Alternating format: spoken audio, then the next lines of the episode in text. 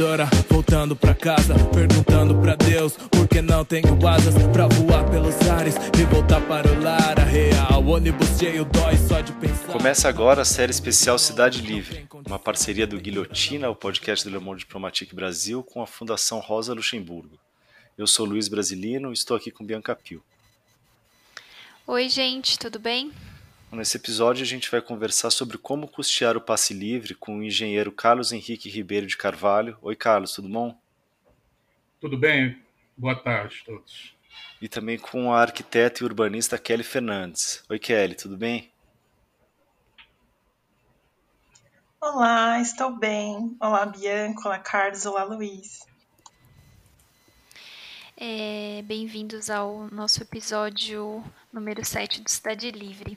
Bom, o Carlos é formado em Engenharia Civil pela Universidade Federal de Minas Gerais. Ele é mestre em Engenharia de Transporte pela Universidade Federal do Rio de Janeiro, é doutorando de Economia na UNB e técnico de Planejamento e Pesquisa da Diretoria de Estudos e Políticas Regionais Urbanas e Ambientais do IPEA.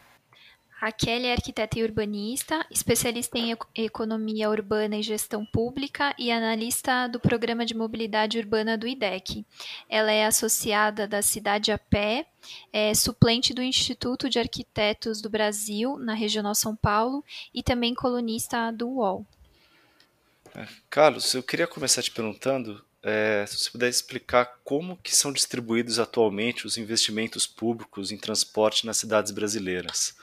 É, a gente se baseou muito aqui para fazer esse episódio no, num estudo teu né, em autor, de autoria em parceria com o INESC, chamado Financiamento Extratarifário da Operação dos Serviços de Transporte Público Urbano no Brasil.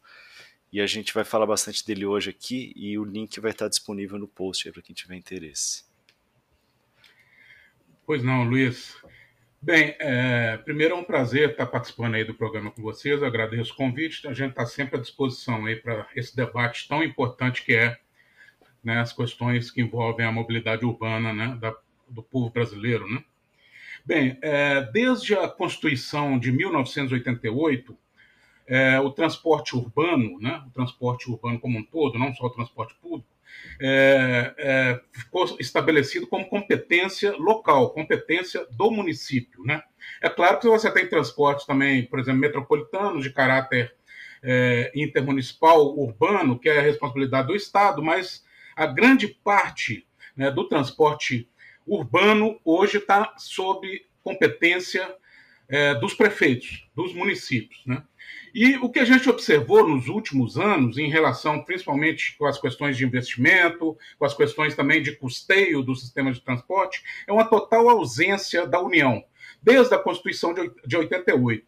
Antes de 88, a União era muito era muito ativa no, no, nos sistemas de mobilidade, né? Ela tinha empresa, a própria EBTU, que era empresa de planejamento de transporte urbano, ela tinha o GEIPOT, também empresa que que fazia vários estudos e, e colocava muito dinheiro é, em, em, mobilidade urbana. Haja visto os sistemas hoje da CBTU de hoje, é desde aquela época. Mas com a Constituição de 88, a União praticamente se ausentou né, do, da problemática da mobilidade e, e, os prefeitos assumiram sem ter muitas condições né, financeiras para isso. E o que você observa é que é, nesses 20, 30 anos aí, desde a Constituição, que os prefeitos assumiram, é, mas acaba que as prioridades sempre foram focadas, sempre foram voltadas para o transporte individual. Né? Haja vista que as grandes obras dos prefeitos, a gente vê isso em época de eleição, é, sempre é viaduto, é, são pontes, são túneis, né, tudo maravilhoso, sempre para aumentar o espaço para o automóvel. E acaba que o transporte público nesses últimos anos sempre ficou sempre ficou em segundo plano, né? não à toa que o transporte foi totalmente é, concedido à iniciativa privada e meio que os prefeitos, é, é, de uma certa forma, eles delegam né, à iniciativa privada a responsabilidade pelos investimentos em geral. Né, os investimentos públicos foram, são muito reduzidos ainda em transporte público. Isso mudou um pouco nos últimos anos, principalmente de 2010 para cá, com o PAC da mobilidade, mas nos últimos três anos a gente viu realmente um retrocesso, onde praticamente não se investe mais nada em mobilidade urbana hoje, já que as prefeituras não têm é, condições de financiar grandes obras, né? E acaba que a União é, praticamente é, se ausentou desse problema. Não à toa a gente vive essa situação caótica aí no sistema de transporte hoje em dia.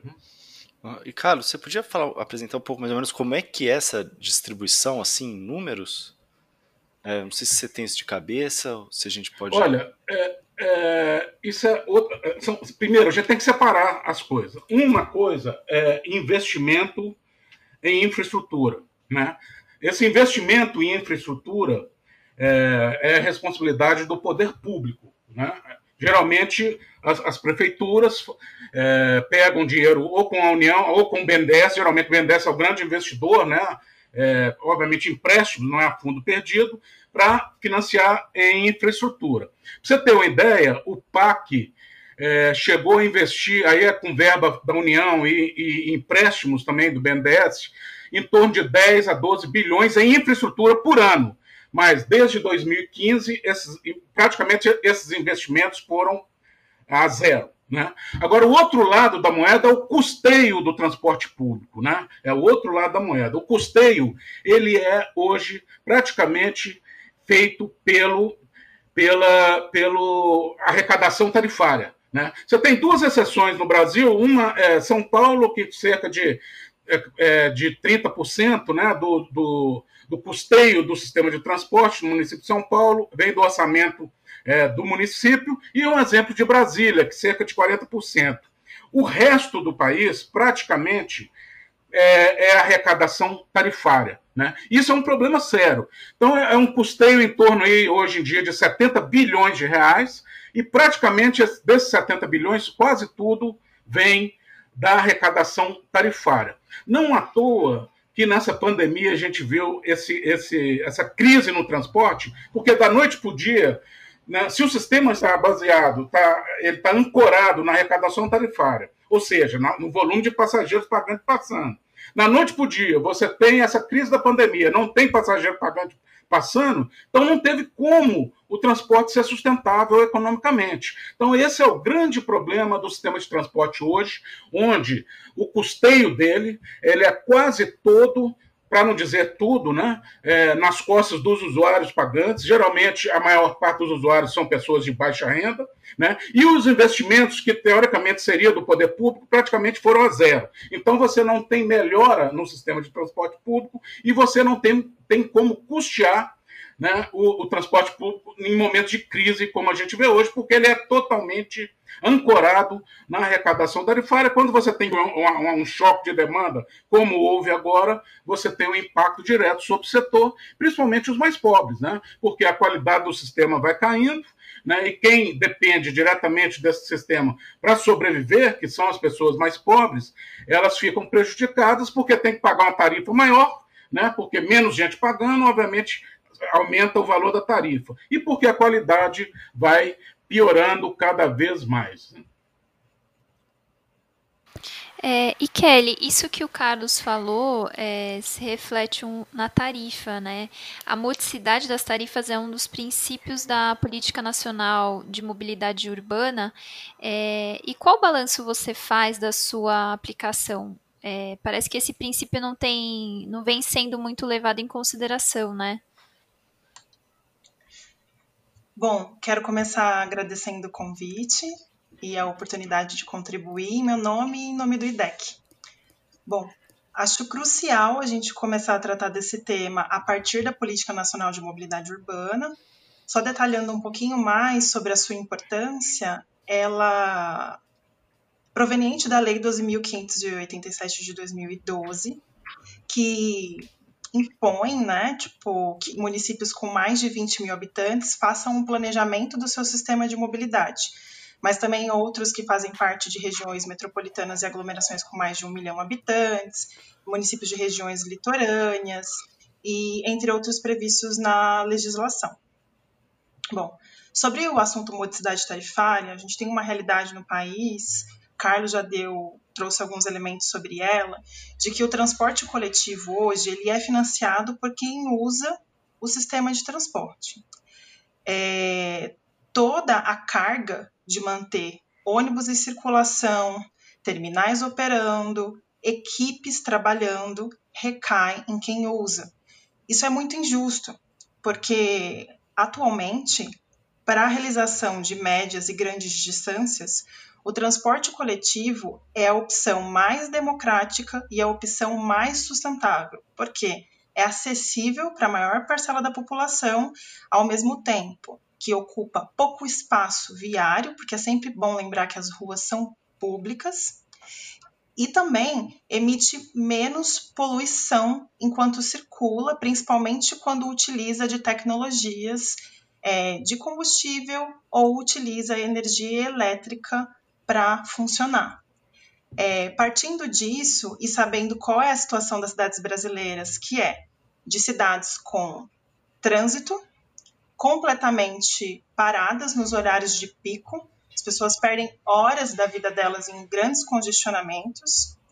Há muita poluição sendo emitida o tempo todo, e essa poluição é responsável pela morte de milhares de pessoas por conta de doenças cardiorrespiratórias. Portanto, se o transporte coletivo exerce um papel tão importante para a organização das cidades, assim como para que elas funcionem como precisam funcionar e as pessoas consigam chegar onde elas precisam chegar, sempre lembrando que transporte é um direito previsto na Constituição desde 2015 e que, através do, dos meios de transporte, sejam eles coletivos ou ativos, no caso do transporte a pé e da bicicleta, eles são essenciais para que as pessoas consigam chegar em locais de estudo, de trabalho, de lazer e etc. Então, quando a gente tem um transporte coletivo que tem uma função tão importante e as pessoas precisam pagar uma tarifa cara para conseguir chegar nos locais onde elas precisam, a gente já tem ali uma limitação de acessibilidade do sistema. Portanto, pessoas que têm uma renda mais baixa, elas vão comprometer muito da sua renda para conseguir chegar aonde elas precisam. E se chegar nesses lugares está relacionado com direito à cidade, com direito ao transporte, com o exercício de outros direitos, uma tarifa cara, ela é injusta. Injusta para a sociedade e injusta também para o meio ambiente, considerando as dimensões que eu trouxe. Hoje no Brasil, a tarifa que é paga pelas pessoas, ela é quase a receita única na maioria das cidades, com as exceções que o Carlos trouxe. Algumas cidades prevêem receitas acessórias, por exemplo, de publicidade, para poder financiar o sistema de transporte. Só que elas dão conta de uma fatia pequena do custo e muitas vezes há previsão, mas não há regulamentação. Então, não há os meios para que essa receita seja captada e destinada para onde ela deve ir, né? que é para bancar a parte do custo e reduzir a tarifa. Tem um, um outro tipo, né, que foi o que o Carlos trouxe, que são subsídios, que são, por exemplo, tem a origem da receita no Tesouro Nacional, e também há outros que depois a gente pode desdobrar. As tarifas hoje, elas costumam ser reajustadas anualmente, porque com o passar dos meses e do ano, o, o valor dos insumos, é, o salário das equipes aumenta e como a tarifa é quem segura o financiamento do transporte, a tarifa é reajustada. E a gente viu, por exemplo, em 2013, é, o que um reajuste tarifário causou. Que, na nossa opinião, 2013 é um marco, porque ali havia uma reivindicação clara sobre o quanto o aumento da passagem era um limitante para a cidadania e um limitante para as pessoas acessarem a cidade e exercerem seus direitos, e a população mostrou sua indignação. É, nos últimos anos ou década, na última década, é, o setor de transporte coletivo tem perdido passageiros, tem perdido passageiros principalmente para o transporte individual motorizado, carros e motos, porque está ficando cada vez mais caro e a qualidade está ficando cada vez pior. Isso tem expulsado as pessoas do sistema, que têm procurado outras alternativas. A gente também não pode deixar de falar que pessoas são expulsas por incapacidade de pagamento. Então, elas acabam fazendo menos viagens, ou seja, menos deslocamentos por causa do preço da tarifa, ou acabam nem saindo para de repente visitar um familiar ou até perdem uma consulta no médico por conta do preço da tarifa. Isso a gente chama de imobilidade, que também é causado pelo, pelo alto valor. É, outro ponto importante é que com a pandemia, a perda de passageiros se agravou. Então, muitas pessoas deixaram de usar o transporte coletivo, principalmente aquelas que agora, durante a crise sanitária, têm a opção de fazer home office e trabalhar de casa.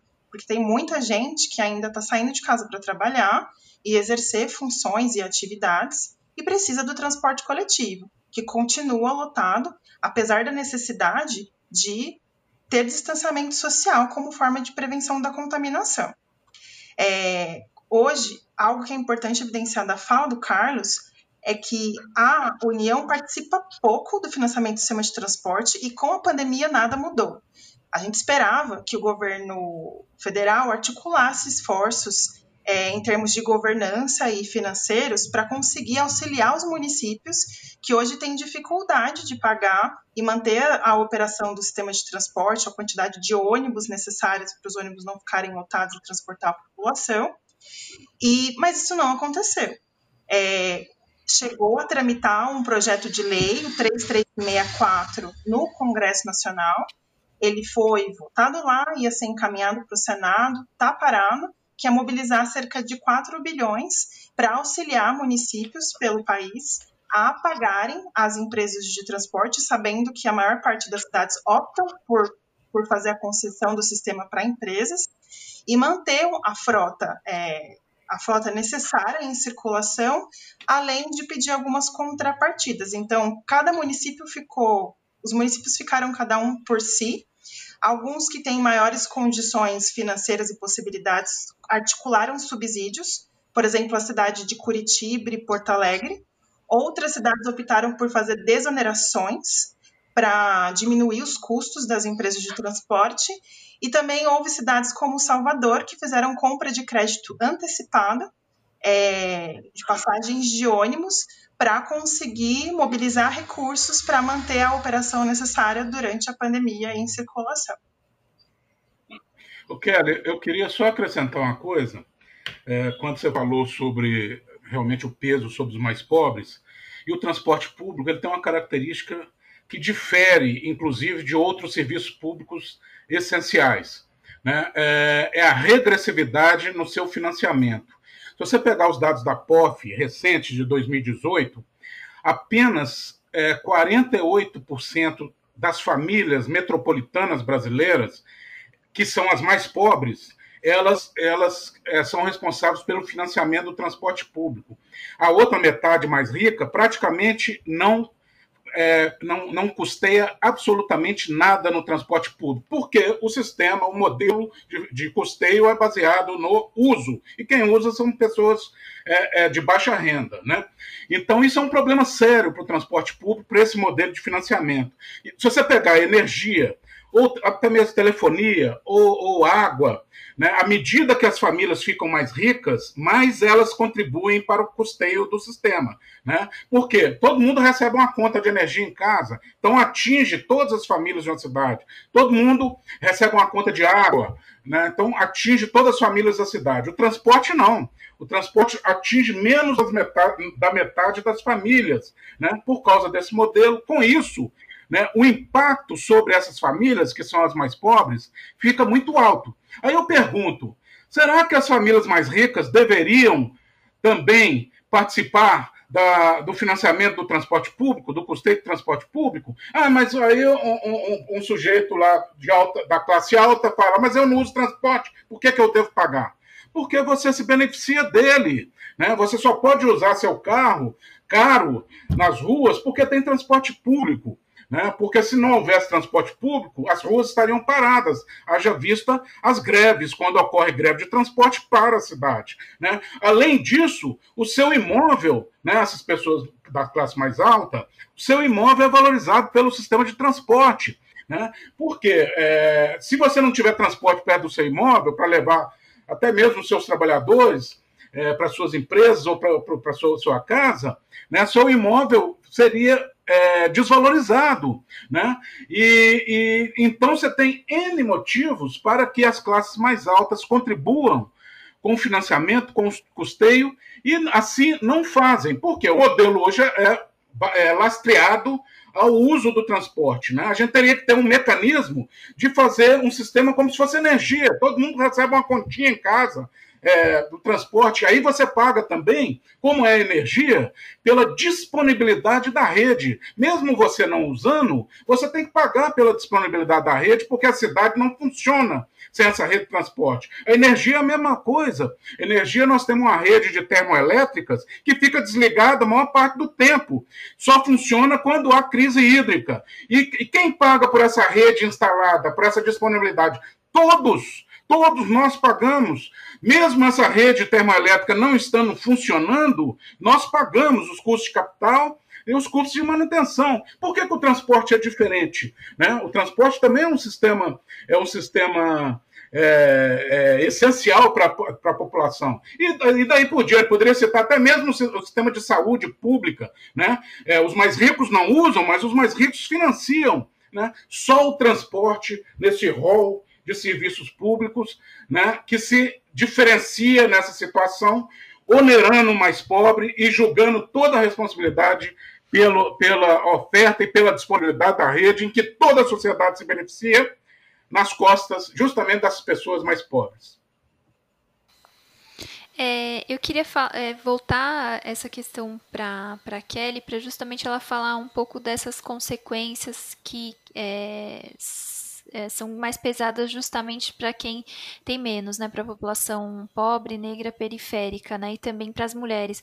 Quando a gente está falando desse, é, na falta de investimento adequado nos transportes, enfim, queria que você comentasse um, é, mais sobre isso, Kelly, que você falou, teve um pouco na sua fala, mas acho que seria importante aprofundar, né? Bom, é, existe um índice que a gente utiliza para saber quantas viagens em média, quantas vezes as pessoas saem de casa num dia típico comum. É, e a gente consegue analisar esse índice a partir de pesquisas como, por exemplo, a pesquisa Origem e Destino do Metrô, que é feita na região metropolitana de São Paulo. A gente nota, quando a gente olha para o índice de viagens, que quanto mais, quanto menor a renda da população, é, menos viagens são realizadas num dia típico comum. E quando a gente olha para a questão de gênero, menos viagens são realizadas por mulheres em relação a homens e elas diminuem quando a gente faz um recorte de renda e gênero. Infelizmente, as pesquisas realizadas hoje no Brasil, elas não fazem recorte de, não perguntam para as pessoas qual é a raça ou cor delas. Então, a gente tem muita dificuldade de analisar como é a mobilidade das pessoas negras nas cidades. Mesmo a gente sabendo da importância do recorte racial para a gente fazer análises interseccionais, que considerem a dimensão de renda, de cor, de raça e de gênero.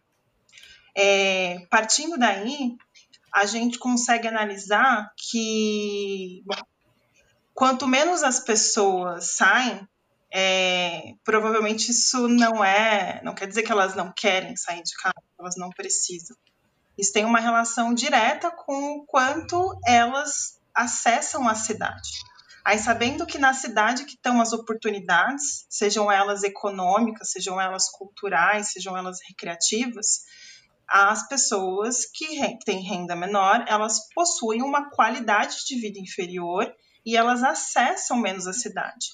E sabendo que a cidade também é uma construção coletiva, é um modelo profundamente injusto, isso contribui para aprofundamento de desigualdades. Então, a gente consegue concluir que o preço da tarifa contribui para o aprofundamento de desigualdades. Então, qualquer proposta de ação para enfrentamento das desigualdades precisa dialogar diretamente com o preço das tarifas é, visando ampliar o acesso das pessoas.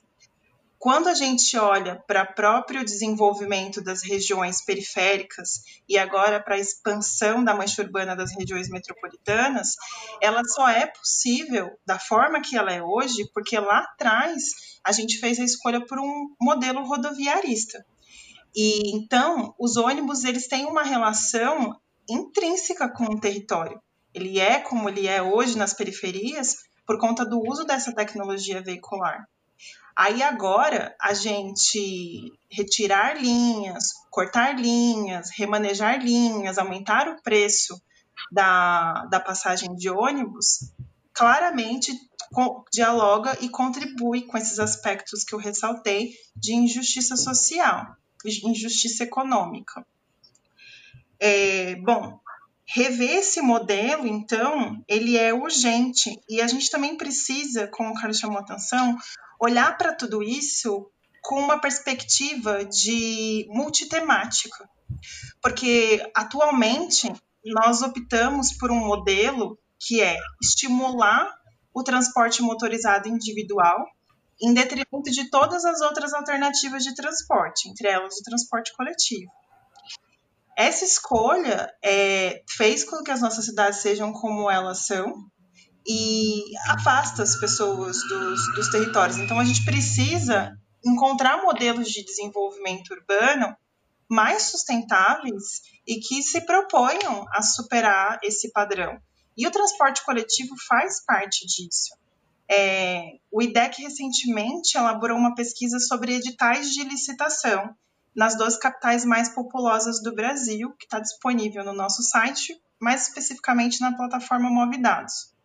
Quando a gente analisou os editais, a gente percebeu que eles são muito parecidos entre si e que a maioria deles, como a gente já colocou aqui, colocam todo o peso do financiamento da tarifa, do financiamento do sistema na tarifa. E também eles não apontam como que o transporte coletivo está relacionado com outras pautas, por exemplo, com saúde pública, meio ambiente, é, garantia de direitos, eles ficam restritos a uma mera burocracia contratual, sendo que eles poderiam exercer um papel fundamental para a gente redefinir os rumos. Outra questão importante, por exemplo, são os prazos das licitações. As licitações no Brasil, elas têm, são feitas por um prazo longo, os contratos são longos.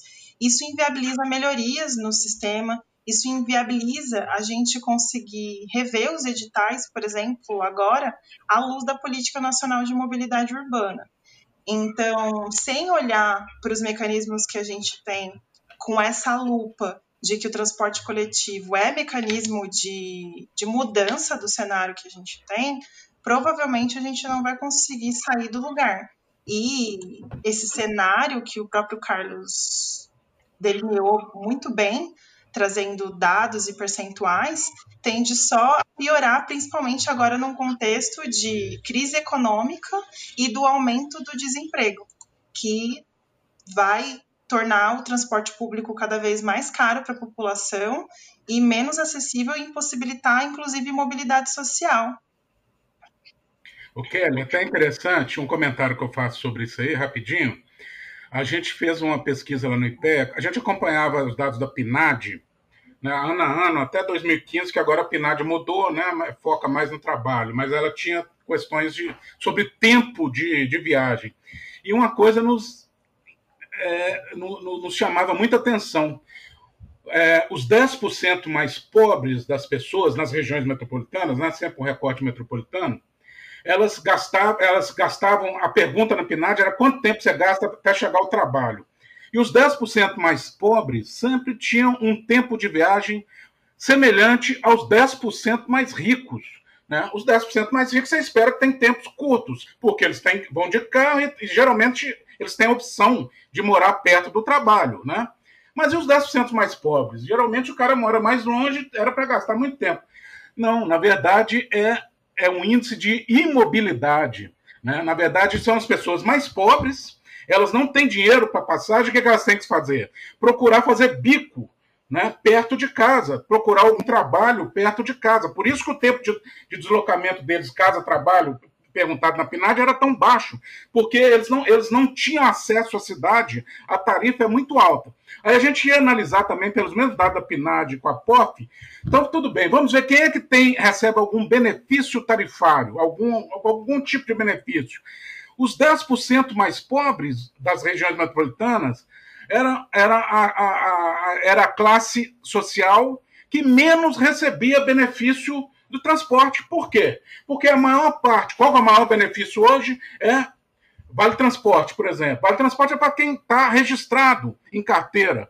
Né? É, outros benefícios, como é, gratuidade para idosos, geralmente para é, pessoas mais ricas. Né? É, para todo mundo, né? para todo mundo, não tem recorte de renda.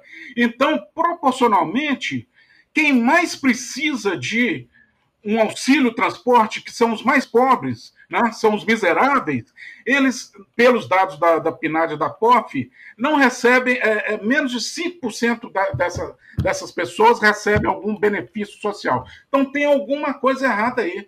E o resultado é justamente esse imobilismo. As pessoas ficam restritas a, a se virarem perto das suas casas, fazendo bicos quaisquer, mas de forma que elas podem ir é, a pé ou até mesmo é, é, pode até ser de bicicleta com longas distâncias, né? mas normalmente ali perto.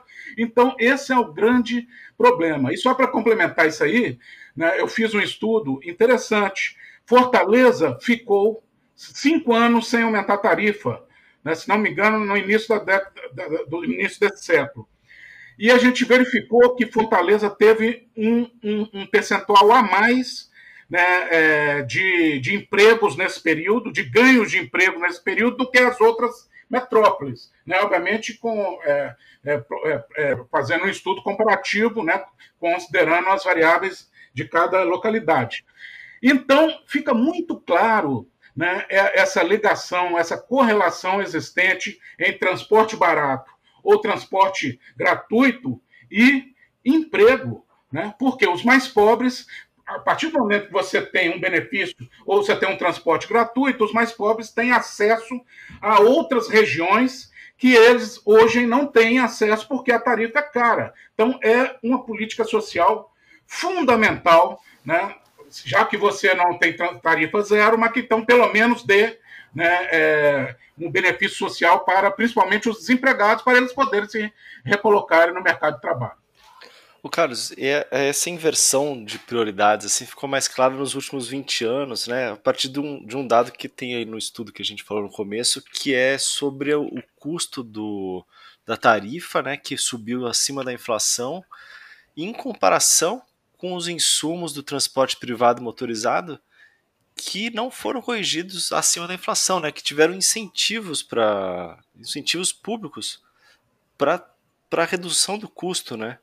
Como é, como é que é essa dinâmica?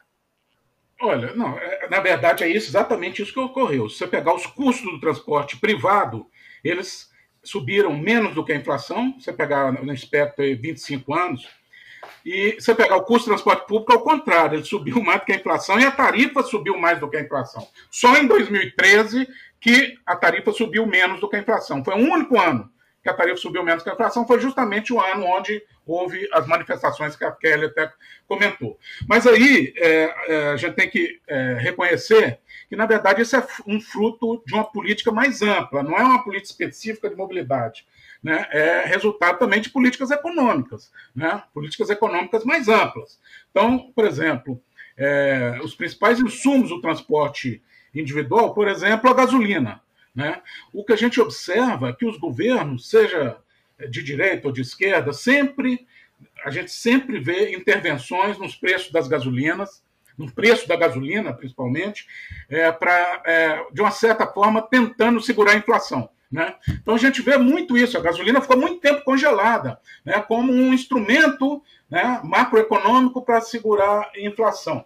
Ao mesmo tempo, houve políticas industriais né, nos últimos 20 anos, 25 anos, é, de total estímulo à aquisição de veículos. Primeiro, houve atração forte da indústria automobilística para o Brasil. Né? Nos últimos 25 anos, você ter ideia, a, o, o, o, Parque Industrial Brasileiro ele, ele, ele, ele tinha capacidade para produzir cerca de um milhão, um milhão de veículos por ano, né? até 25 anos atrás, onde houve aquela, aquela, aquela política de atrair é, é, atrair é, novas plantas né, de automotivas, os estados brigando, dando, dando incentivo é, no ICMS, né, a própria União. Ou seja, a gente conseguiu mais que quadruplicar a capacidade produtiva que a gente tinha 20 anos atrás. Então, ou seja, a gente tem, a gente tem uma capacidade enorme para produzir veículo privado. O que, que você tem que fazer? Você tem que desovar isso no mercado. Né? A indústria veio para cá, está produzindo, ou tem capacidade produtiva, você tem que desovar. O que é que foi feito? Aumenta-se o crédito o máximo possível. Foi quando a gente observou uma política grande né, de facilitação de crédito para aquisição de veículos, onde todo mundo saiu comprando o seu carrinho novo. Né? É, eu até não, até não sou contra né, as pessoas terem, terem o seu carro. Eu sou contra é o, esse uso intensivo do carro. Né? As pessoas têm, por exemplo, na, na Europa as pessoas têm carro, mas no dia a dia elas andam de transporte público, anda de bicicleta, tem muita ciclovia, ao contrário do modelo americano. No modelo americano, as pessoas têm carro e usam o carro intensivamente. Então, eu acho que a gente tem que ir para o modelo europeu, né? já, já que ampliou né, a capacidade produtiva, a economia é um pouco ancorada na, na no, no, resultado da, das indústrias automotivas. Então, que a gente tenha política para que as pessoas adquiram o, o veículo, mas que desestimulem essas pessoas a utilizar intensivamente o transporte no dia a dia. Né? Ou seja, o transporte privado. Né? O transporte privado teria que ser mais focado é, em viagens em famílias, fim de semana, como é na Europa. Então a gente tem que seguir esse modelo europeu. E como a gente segue esse modelo europeu? É você onerando o uso do transporte individual né? ao mesmo tempo desonerando o transporte público. Tem que ser essas duas coisas ao mesmo tempo. Né? Não basta só desonerar o transporte público. Enquanto o transporte privado for atrativo, e ele é muito atrativo hoje, né? É, não adianta que as pessoas não vão usar transporte público em detrimento do individual. Por que, que o transporte hoje é atrativo? Porque a gasolina é barata em relação a outras cidades, principalmente na Europa, né, onde você já tem a incidência da, das famosas green tax, né, é, é, o imposto, é, o imposto em, é, em cima do, do, dos combustíveis, né, já que eles são altamente poluentes, né, que as pessoas paguem pelas as externalidades que ele causa. Na Europa já tem um forte política em cima disso. Né, você tem um imposto forte sobre as emissões em cima dos combustíveis é, é, fósseis. Além disso, o, o espaço urbano o espaço urbano no Brasil hoje, praticamente ele não é cobrado, ele é de graça para as pessoas que usam transporte privado. As, as pessoas se apropriaram do espaço urbano. Eu falo aqui da minha cidade, Brasília. Se você for no centro de Brasília, que é um dos metros quadrados mais caros é, do Brasil, né?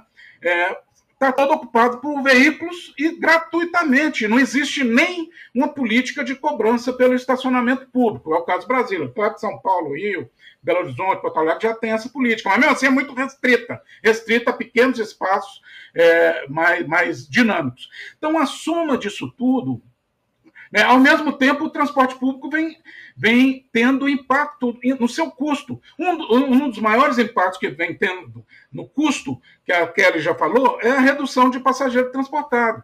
Quando você transporta menos gente, a tarifa ela fica mais cara. Né? É aquela lógica da, da, pizzaria. Você vai na pizzaria com os amigos. Quanto menos gente tiver para pagar a pizza, mais caro vai ser a conta. Isso acontece no transporte. Né? Você está perdendo mercado, então o transporte está ficando mais caro. E, ao mesmo tempo, os insumos também é, ficam mais caros. Então, nós temos que mudar essa política, né? onerando o uso, aí eu foco no uso, não foco na aquisição, apesar que poderia se também discutir, né? focar alguma coisa na aquisição dos veículos, mas eu foco no uso, é que tenha-se um uso mais racional através do, do chamado, é, poderia ser o imposto pigoviano, né? Quem polui mais, paga mais. Poderia ser uma lógica nesse sentido, e no sentido também progressivo. Quem tem mais dinheiro, né? quem usa mais carro, por exemplo, consome mais gasolina, paga-se mais pelo, pelo, transporte, pelo transporte como um todo, obviamente focando né, o transporte público, público aí como destinatário né, de, de recursos aí para que haja redução é, do preço das passagens, ou até mesmo né, você trabalhar com tarifa zero. Queria fazer só dois adendos sobre a fala do Carlos. O primeiro é sobre a União injeta muito recurso na indústria automotiva. Exemplo do programa Rota 2030, que é destinado para pesquisa e desenvolvimento do setor. E, em paralelo, o setor tem respondido de forma muito tímida quando se fala de pesquisa e desenvolvimento.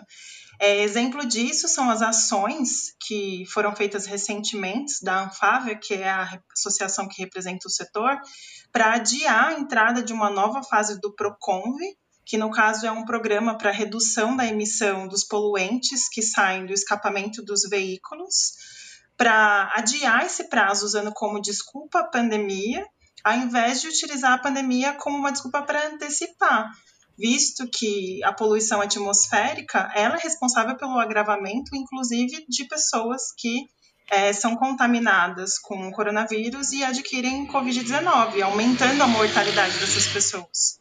É, outro ponto é sobre a remuneração das empresas de ônibus, porque a gente falou bastante de financiamento, mas é importante ressaltar que a gente remunera as empresas de ônibus, na maioria das cidades do Brasil, pela quantidade de passageiros que são transportados. Isso estimula o modelo de ônibus andarem lotados, de o ônibus ficar esperando um pouquinho no terminal para o ônibus encher. Então, é urgente a gente rever esse modelo, essa forma de remuneração das empresas, passando disso para o custo real do sistema. Quanto custa pôr o ônibus para rodar? Quanto gasta de combustível? Quanto gasta de pneu? E, e, junto com outras fontes de financiamento, fazer essa mudança para romper com essa lógica que é perversa e estimula lotações. Uhum. É, Carlos, eu queria te fazer agora a pergunta aí que dá nome ao, ao episódio, que é como custear o passe livre. Lembrando é, uma, uma, uma fala do Lúcio Gregory aqui no nosso episódio 2, que ele que coloca e que entende o passe livre, a política de passe livre, no fundo, como uma política de reforma tributária. Né? Você vê assim também, é, e eu queria te pedir para se você puder apresentar assim, resumidamente, a, a tua proposta de, de, de passe livre, de como custear o passe livre. Perfeito, Luiz. Primeiro, antes de, de, de é, concretizar alguma proposta, né, vamos dizer assim, que é complicado, vou explicar por quê. Eu queria falar dos princípios. Né? No fundo, é você mudar o modelo atual de custeio, como a gente já está já tá falando desde o início, né? um modelo aí, é, calcado na arrecadação tarifária, né? onde os pobres pagantes de tarifa que bancam custeio o transporte público hoje. Então, eu acho que a gente tem que mudar totalmente esse, modelo. E a gente tem que ter alguns princípios quais seriam os, é, os, princípios que eu considero adequados para um novo modelo de custeio e financiamento do, do, da operação do transporte público? Primeiro, primeiro princípio que eu acho que eu acho importante é o princípio da progressividade. Né? O que é esse princípio da progressividade? Isso vale para os outros serviços públicos essenciais. Quem tem mais, paga mais. Né? Quem tem menos, paga menos. Né? Hoje é o contrário no transporte. Hoje quem, quem tem menos paga mais, quem tem mais paga menos. A primeira coisa é fazer isso. É um primeiro princípio que a gente tem que considerar. Depois eu vou, vou falar como que a gente poderia concretizar esse princípio na prática. Né? O segundo é, é, princípio é, como eu falei, é, o transporte urbano como um todo gera externalidades negativas, né? principalmente poluição, principalmente é, acidentes com mortes, né? E, e, também atraso na vida das pessoas. Isso tudo são externalidades negativas. Então, é aquele princípio que eu falei é, agora há pouco, é o princípio pigoviano, que é quem gera mais externalidades ao transporte como um todo tem que pagar mais. Né? Então, por exemplo, o, a tarifa de transporte público é, em São Paulo, quando a, o IPEA fez o estudo sobre custo dos congestionamentos urbanos, ela era 20% onerada, ela era, custava 20% a mais por conta dos congestionamentos urbanos causados pelos automóveis. Então, você tem diretamente um causador de uma externalidade negativa, o automóvel aumenta em 20% o custo do transporte público. Então, você tem que fazer essa categoria pagar pelo, pelo custo que ele gera. Né? Então, é, é esse é, é, outro princípio. Outro princípio também que tem que ser, a gente tem que tomar, que tem a ver com o primeiro, né, progressividade, tudo, é o princípio da abrangência de pagamento. Né? Todos, se todos pagam um pouquinho, fica pouco para todo mundo. Mas se só um grupo pequeno que paga, fica muito caro para esse grupo. Então a gente vê isso, como eu falei, na energia. Né, é, energia, 95% das famílias pagam por, pela energia. E as mais ricas pagam muito mais que as mais pobres. Né? Como é também o, o, sistema de saúde pública, todo mundo paga. Então a gente tem que ter um princípio de abrangência. Hoje, conforme eu falei, menos da metade das famílias nas regiões metropolitanas é que pagam pelo transporte público. Então a gente tem que ter esses princípios. Então, a partir desses princípios, como que seria? Vamos supor que o custo hoje é, é em torno de 70 bilhões de reais. Então, hoje é 70 bilhões de tarifas que passam ali na roleta. Você tem que mudar isso aí. Pelo princípio da progressividade, você poderia pensar o que é mais progressivo hoje em termos de gastos das famílias. Né? Então, você tem, por exemplo, aquisição de veículos privados. É, é bastante progressivo. Quanto mais rico a pessoa fica, a família fica, mais ela gasta proporcionalmente com a aquisição de veículos né? ou com segundo veículo, terceiro veículo. Quando tem muito veículo, é com um carro importado, sempre está gastando mais que eu. Então é uma oportunidade aí. Ah, mas as pessoas falam, mas vai prejudicar a indústria? Então vamos para o segundo item bastante progressivo: consumo de gasolina. Quanto mais rica a família, mais ela consome gasolina, porque mais ela usa o transporte privado. Então você poderia estar pensando numa taxa né, é, sobre a gasolina, que é uma taxa que segue o, o conceito pigoviano, né, quem polui mais paga mais, quem anda mais de carro privado usa mais é, as vias públicas e gasta mais gasolina, paga mais, quem anda menos paga menos, quem anda nada não paga nada.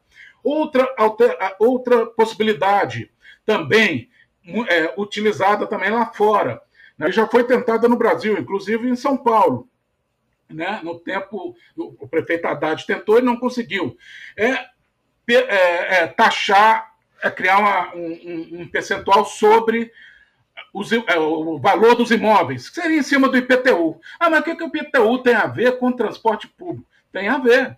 É, você tem transporte perto da sua propriedade, valoriza a sua propriedade. Então, nada mais justo. O prefeito Haddad tentou fazer isso, criar um alíquota adicional no IPTU e esse valor adicional iria para custear o subsídio do transporte, que hoje, lá em, São Paulo, é em torno de, é, de, de 30%. Mas, além disso, o que mais poderia ser que seria progressivo, que seria pigoviano, né, que teria uma abrangência? Também poderia, em cima do espaço urbano, né? Como eu falei, o espaço urbano, como a Kelly falou, hoje o espaço urbano ele é, é, ele está todo comprometido com o transporte individual. Então você começa a cobrar pelo espaço urbano. Né? Alguma, Londres, por exemplo, começou, criou o pedágio urbano na sua área mais, mais, mais congestionada, na área central, e é caríssimo, se não me engano, a 10 libras, ou seja, mais de 50 reais para um carro adentrar naquele período por dia. Né? E esse, todo o recurso arrecadado lá vai para melhoria do transporte público. Né? Já você é, você cria uma restrição para o transporte privado, mas está melhorando o transporte público. E a política de estacionamentos também. Né? Você cobrar não só estacionamento público, mas estacionamento privado. Por que não? Né? E a lei da mobilidade urbana que a Kelly citou, de 2012, fala isso. Grandes empreendimentos privados, né? por exemplo, grandes shoppings que têm grandes impactos no, no, no seu entorno, porque atrai muitas, via muitas viagens de carro, pra, tem estacionamentos muito grandes, por que não você criar um, um imposto ali em função desse impacto que gera no trânsito esse grande empreendimento? Então, isso tudo são possibilidades, e além disso, nós temos também, hoje, nós já temos o Vale Transporte, né, onde o que exceder a 6% da renda do trabalhador em transporte, a empresa tem que custear. Por que não a gente faz um, um, um esquema igual na França, onde todas as empresas pagam em função do número de trabalhadores que eles têm. Por que é importante? Por que a empresa se beneficia disso? A empresa se beneficia disso a partir do momento que você tem uma disponibilidade de uma rede de transporte para trazer o seu trabalhador para o trabalho. Né? O dia que tem greve, várias empresas têm que fechar, porque os trabalhadores não têm como acessar. Então, essa é a lógica que utiliza na França com vencimento de transporte, né? onde né, os empregadores também pagam né, é, pelo custeio do transporte tudo. Então, a regra principal, eu, eu vou finalizar com um princípio geral, é, não adianta você focar numa fonte só, numa fonte de receita só. Né? Você tem que ter um pouco de de muitas fontes. Né? Você pega um, ponte, um pouco de um, um pouco de outro, um pouco de outro. Talvez o prefeito Haddad tenha tido dificuldade em São Paulo, porque ele focou tudo no IPTU progressivo, ele focou tudo numa fonte só. Então, eu sou favorável, o estudo do próprio do INESC, ele, ele cita esse princípio, onde você procura um leque né, de fontes com esses princípios, progressividade, né, imposto pigoviano, abrangência, né, é, um, pouco de, de, de, um pouco de cada um, para você conseguir um novo modelo de financiamento. Né? E com isso, aí, eu, aí você me fala, ah, mas então me fala uma proposta. Não. não existe uma proposta ótima. Primeiro, isso aí tem que ser discutido com a sociedade. Né? Ah, isso aí não existe um ótimo. Né? Se existisse o ótimo, né, a, a governança né, de uma cidade ficaria na mão de um computador. Né? Um computador definiria lá qual é o modelo ótimo. Não existe. Isso, isso aí faz parte de política. Né? Isso faz parte de debate com a sociedade. Né? E, então, para ilustrar, né? então não existe o ótimo, existe o que é consenso, de, não, o, o, consenso por meio de um debate democrático para ver é, quais as fontes onde você pode onerar um pouco mais ou desonerar um pouco menos e daí por diante. Né? Então, por exemplo, para arrecadar 70 bilhões de reais hoje para você custear o sistema de transporte brasileiro, você poderia pegar, por exemplo, é, 20 bilhões na gasolina, né? um aumento pouco mais de 10 centavos você consegue isso. Né? Você poderia é, pegar uma parte do IPTU, se, se, se, o IPTU geralmente é 3% do imóvel, aí você pode criar uma alíquota adicional de 1%, você consegue é, arrecadar um, em torno de 10 bilhões a mais. Você pode pôr em cima do IPVA, que é o imposto é, estadual em cima da propriedade do veículo, né? É, que é em torno de 3% do veículo anualmente. Né? Há, há, cinco, há, quatro anos atrás, o GTF aqui reduziu esse imposto, é um absurdo. Né? Em vez de aumentar e financiar o transporte público, ele reduziu. Então, você pode criar uma alíquota adicional de 0,5%. Né? Você pode, é, os empregadores hoje que pagam em torno aí de 15 a 20 bilhões é, de, do seu custo no, no, Vale Transporte, pode reverter isso para um modelo tipo vencimento transporte, com, com resultado direto para o custeio do transporte, é, do transporte público. Né? Eu diria que dessas fontes, a que tem menos é, capacidade aí arrecadatória, mas eu acho que é importante ter, é, é, o uso do espaço urbano, né? porque realmente você tem uma resistência política muito grande para pedágio urbano, e para você taxar espaço público. Mas é, é fundamental criar é, políticas nesse sentido para você desestimular o uso do transporte individual. Como eu falei, não basta estimular ou, ou, ou, baratear o transporte público, tem que desestimular o transporte é, individual. Então, isso aí foi só um exemplo que eu dei, mas isso aí é, é, esse espaço urbano você consegue em torno de 5 bilhões a 10 bilhões no máximo, né? porque senão fica as resistências políticas ficam muito grandes. Então foi só uma ilustração que eu, que eu falei, não existe um modelo ótimo, existem princípios que você tem que, tem que ser colocados para discussão com a sociedade. Para o modelo ótimo é o modelo que a sociedade democraticamente né, é, consegue chegar. Aí, até para finalizar, é interessante é, outro problema que a gente tem sério hoje na governança no Brasil, não só de transporte, mas de todos políticas públicas é a participação popular para discutir isso. Vocês viram a, a eleição americana, né? todo mundo só fala de, de da, da, da, da, eleição presidencial, mas em vários estados houve mais de 100 é, plebiscitos junto à população para definir políticas públicas, inclusive políticas de transporte. Lá eles decidem é, efetivamente, via plebiscito, como deve ser custeado o transporte, ou como deve ser investido os dinheiros em infraestrutura de transporte. Eu acho que no Brasil a gente tem que avançar muito nisso aí, esse debate democrático, né, de como, é, os, já que os, os impactos finais caem sobre a população, a população tem que ter uma participação maior na discussão dessa, desse modelo de custeio do transporte, de, de escolha de investimentos é, para infraestrutura de transporte como um todo. Uhum. É, o que fica claro é que é uma questão que a, a, viabilidade técnica existe, né, Carlos, e que, mas o importante, na verdade, é, uma, é a orientação política, né, né que é... Sim, é fundamental. E acho que é algo importante também que o Carlos trouxe. A gente tem um problema hoje, por exemplo, nos editais de licitação, que é uma coisa que a gente chama de mimetismo, que as cidades pequenas e médias copiam os editais das cidades grandes e elas vão levando esse erro à frente e muitas vezes elas acabam tendo um sistema caro e ineficiente para o porte delas, com uma tarifa que às vezes é mais alta do que a da capital da região metropolitana, por exemplo. Isso é uma distorção muito grande e isso vem muito dessa falta de olhar para a cidade, entender quais são as demandas e entender as demandas só é possível a partir do diálogo com a população que é quem usa o sistema. É, sem a participação social, é muito difícil que a gente consiga construir um sistema de transporte que seja equilibrado, que reflita as necessidades das pessoas e, inclusive, estimular que pessoas que hoje estão usando outros meios de transporte, o carro e a moto, migrem, porque é melhor utilizar transporte público em várias dimensões. É, outro ponto muito importante é a questão da diversificação das receitas porque isso é um ponto fundamental da fala do Carlos. E eu quero colocar o adendo de que também acho importante constituir fundos, fundos especiais para transporte, para conseguir reunir essas receitas e dar transparência para elas. Porque um outro tema importante do financiamento de transporte é a ausência de transparência. Hoje a gente não sabe pelo que a gente está pagando, se é isso mesmo, e isso dificulta muito o controle social e isso diminui a credibilidade das pessoas, inclusive no próprio sistema coletivo, que é uma ausência de credibilidade que já vem do sistema político.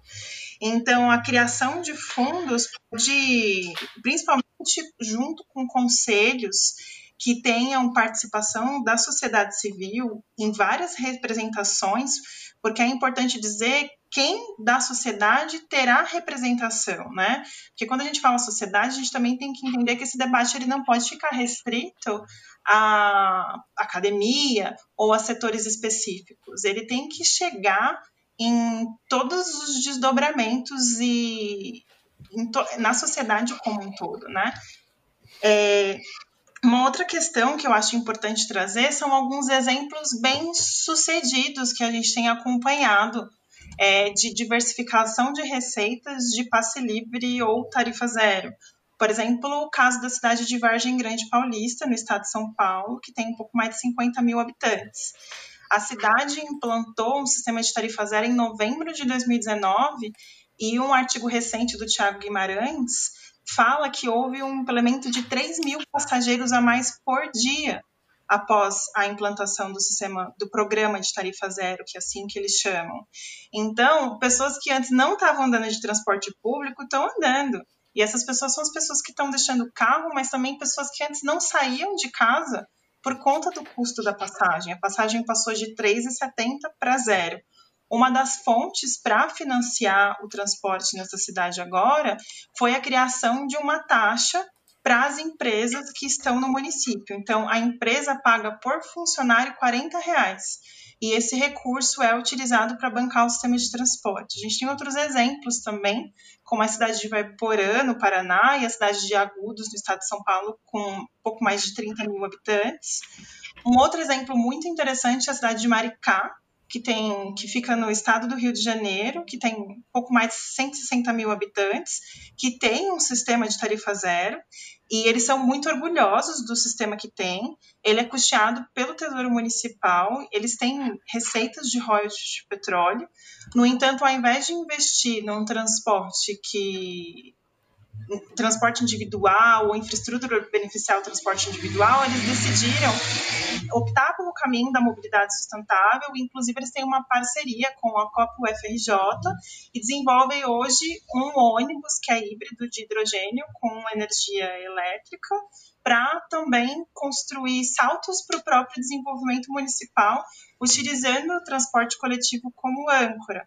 E um, um último exemplo é a cidade de Porto Alegre, que tem discutido fontes para financiar o transporte coletivo, dentre elas algumas citadas pelo Carlos, que é a taxação do transporte por aplicativo, por exemplo, pelo uso intensivo da infraestrutura, para destinar esse recurso para o transporte coletivo, zerar o Vale Transporte, instituir uma taxa para as empresas que estão lá e tem funcionários a ser cobrado por cada funcionário. Eles também discutiram, mas o IDEC foi crítico com dois pontos, que é taxar os carros que vêm de fora da cidade, porque hoje no Brasil, quando a gente olha para as regiões metropolitanas, existe uma gama enorme de trabalhadores que precisam vir para os centros das regiões metropolitanas para trabalhar é, porque em muitos dos municípios vizinhos não há atividade econômica, empregos suficientes, e a gente tem uma reflexão sobre o quanto isso pode aprofundar desigualdades, e também discutiram a retirada de cobradores, e o IDEC também foi igualmente crítico, por conta de qual é o impacto que isso vai ter na vida desses trabalhadores. Então é necessário algo mais do que só cortar, mas também, tipo, fazer um plano para a reinserção em outros pontos da atividade para garantir que essas pessoas continuem tendo seus empregos e tenham as suas vidas preservadas. Bom, a gente está chegando ao final desse episódio. É, queria agradecer a presença de vocês. Carlos, é, acho que posso passar a palavra para você fazer o encerramento, depois para Kelly. Bom, para finalizar, gente, primeiro eu gostaria de agradecer ao convite mais uma vez é, dizer que eu estou sempre disponível aí para realizar esses debates, que eu acho muito importante, né? Porque a gente tem que fazer chegar essa voz, né, de que, que a mobilidade urbana está é, em dificuldades, é, tem um modelo altamente regressivo, um modelo voltado para o transporte individual, chegar à sociedade. Para a sociedade, a verdadeira mudança, a grande mudança, só virá né, é, quando a sociedade realmente encampar essas bandeiras aí, como exemplo de 2013, quando a, a, a sociedade foi para a rua, houve mudanças. Né? Então a gente tem que cada vez mais promover esses debates para que a gente consiga realmente engrossar aí, né, as fileiras das pessoas que realmente enxergam o sistema de transporte público como né, é, um, um modal estruturante para qualquer sistema de mobilidade das cidades é, brasileiras. Né? E, para isso, nós temos que ter políticas voltadas para o estímulo ao uso do transporte público, desestímulo ao uso do transporte é, individual. Você tem que ter políticas progressivas no financiamento do transporte, onde quem tem mais paga mais, quem tem menos paga menos. Você tem que ter políticas né, de pagamento pelas externalidades é, negativas geradas. Né? Então, você tem uma série de problemas hoje no sistema de mobilidade em que é uma série de distorções em que a sociedade tem que tomar, primeiro passo, tomar conhecimento dessas distorções e exigir que os nossos governantes tomem um, um rumo mais sustentável né, em termos de políticas de transporte e mobilidade urbana. Muito obrigado. Bom, quero agradecer mais uma vez. Foi uma honra participar desse debate, é, contribuir com ele e aprender junto com vocês aqui. Bom, eu quero enfatizar a urgência e o quanto o que a gente discutiu aqui é essencial. É, nós precisamos que esse debate seja ampliado e traduzido para cada vez mais pessoas participarem dele. Sempre importante enfatizar que transporte é um direito social e a gente precisa fazer uma discussão de que como a gente garante esse direito, assim como a gente garante, por exemplo, o direito à saúde e falar de financiamento, remuneração faz parte disso. E a gente precisa discutir cada vez mais, porque a gente está falando de justiça social, de justiça econômica e de justiça ambiental. Bom, por fim, eu quero convidar vocês que estiverem ouvindo a gente e agradecer também a conhecer um pouco mais sobre o IDEC. Além de atuar na pauta de transporte coletivo, a gente atua em outras pautas, como energia, direitos é, direitos digitais, serviços financeiros, e estamos aí acompanhando as políticas públicas e tentando ampliar o acesso ao direito ao transporte através de, de várias ações, é, dialogando com sociedade, entidades e representantes da sociedade, etc. Obrigada. Maravilha, Kelly. Obrigadíssimo. Obrigado também, Carlos. É isso, né, Bianca? Estamos chegando aí ao final de mais um episódio desse Cidade Livre. É isso, gente. Obrigada. Até semana que vem.